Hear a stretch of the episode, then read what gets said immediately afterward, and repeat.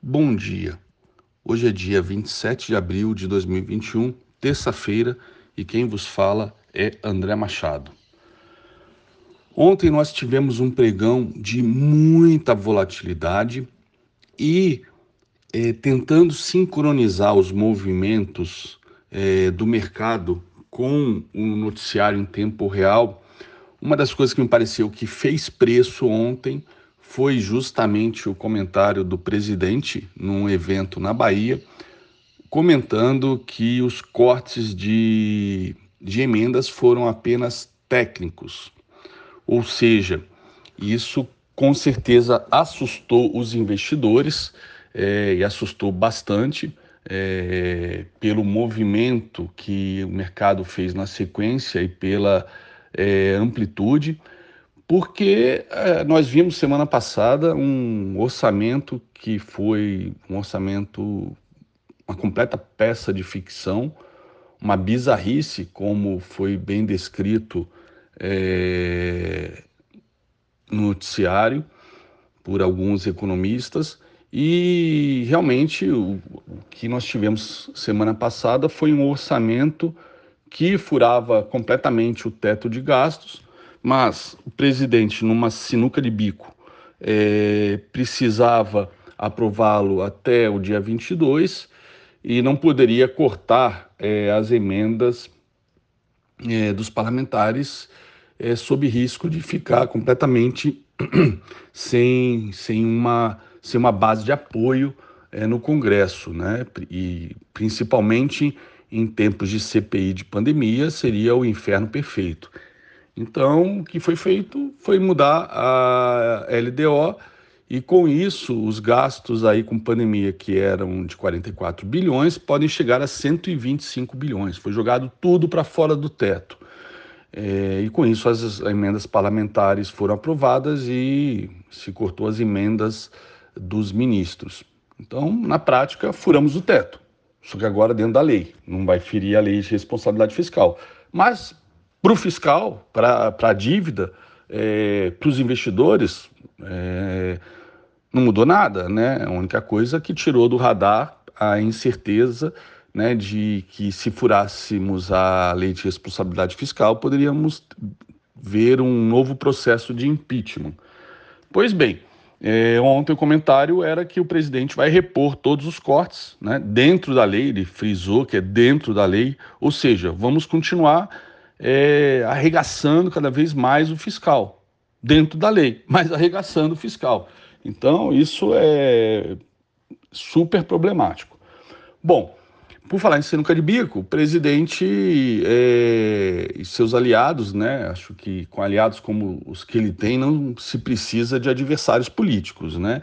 É, o episódio bizarro também de ontem, é, perpetrado pela sua aliada é, pela deputada Carla Zambelli, né? É, que conseguiu uma liminar de primeira instância, detalhes, de primeira instância, para impedir é, a relatoria, que a relatoria ficasse na mão de Renan Calheiros, que é adversário político do presidente, ex-aliado ou futuro aliado do Lula. É, foi uma, um baita tiro no pé, né, que só deixou o Renan com sangue nos olhos, né? Ou seja, aquele espírito de vendetta que nós conhecemos bem do Renan Calheiros. Então foi um baita tiro no pé. É, isso sem considerar que aí é realmente coisa de, é, sei lá, beira filme de ficção, né? Aquela lista, né, que nada mais é do que um roteiro pronto que foi é a lista das, do que o presidente tem que se defender na CPI, né? 23 acusações, tem mais acusações do que a própria CPI é, já tinha levantado, né? Os senadores da CPI, né? E isso mostra que a gente vai ter uma CPI com uma atrapalhada depois da outra. Para eu que estou no mercado há muitos anos, né, são 19 anos no mercado, é, como trader, é, eu já participei de. Participei não, já assisti, acompanhei em tempo real muitas CPIs.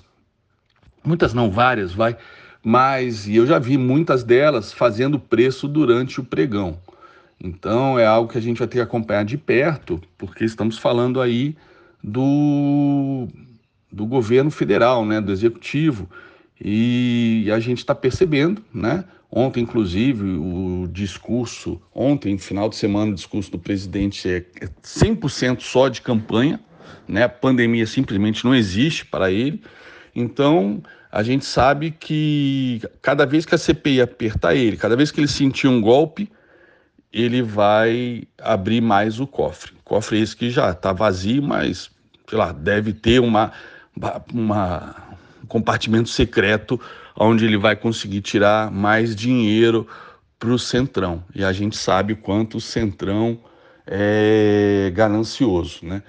Então, o Ibovespa é, ontem fechou praticamente no 0 a 0, depois de muita volatilidade, sobe e desce, né? Ele oscilou ele oscilou, é, só um segundo, ele oscilou entre máxima e mínima, ele oscilou de 121 mil é, 400 praticamente até 119.860, né? 121.392 para ser preciso, até 119.860. Então, uma baita oscilação. Nós tivemos um movimento é, de uma queda de cerca de cerca de 860 pontos, né, no índice futuro em coisa de dois, três minutos, mas que depois se recuperou. Então, mercado bastante bastante indeciso, né? Sobe, desce, sobe, desce para fechar no 0 a 0 com uma alta de 0,5 0,5, praticamente 0 a 0. É, o, é, tivemos ontem o um balanço da Vale, um balanço espetacular, né? mas dentro do esperado, mais um balanço de qualquer maneira de 30 bilhões de reais de lucro. Então isso é algo realmente é, muito forte. E o que nós podemos esperar da Vale, ela ainda tem espaço, na minha opinião, para, é, apesar de ontem ela ter tido também um dia de muita volatilidade, abriu com forte alta, abriu na casa, abriu na abriu em 109,95, né, é, com uma forte alta em relação à sexta-feira, fechou a 108,57, né, mas mesmo assim ainda apresentando uma alta de 0,54% em relação à sexta.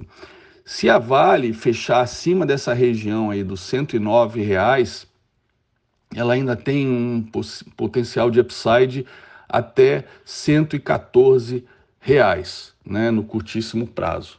Né? Senão, ela pode passar aí por um movimento corretivo é, até a região aí dos 102 reais novamente. É, mas isso são movimentos técnicos, balanço muito forte. É, Vamos ver se hoje vai valer aquela máxima de que sobe no boato, cai no fato. De qualquer maneira, se subir ou se abrir em alta, temos aí esse potencial de atingirmos é, 114 reais no curtíssimo prazo. Fico por aqui. Muito obrigado. Bom dia a todos.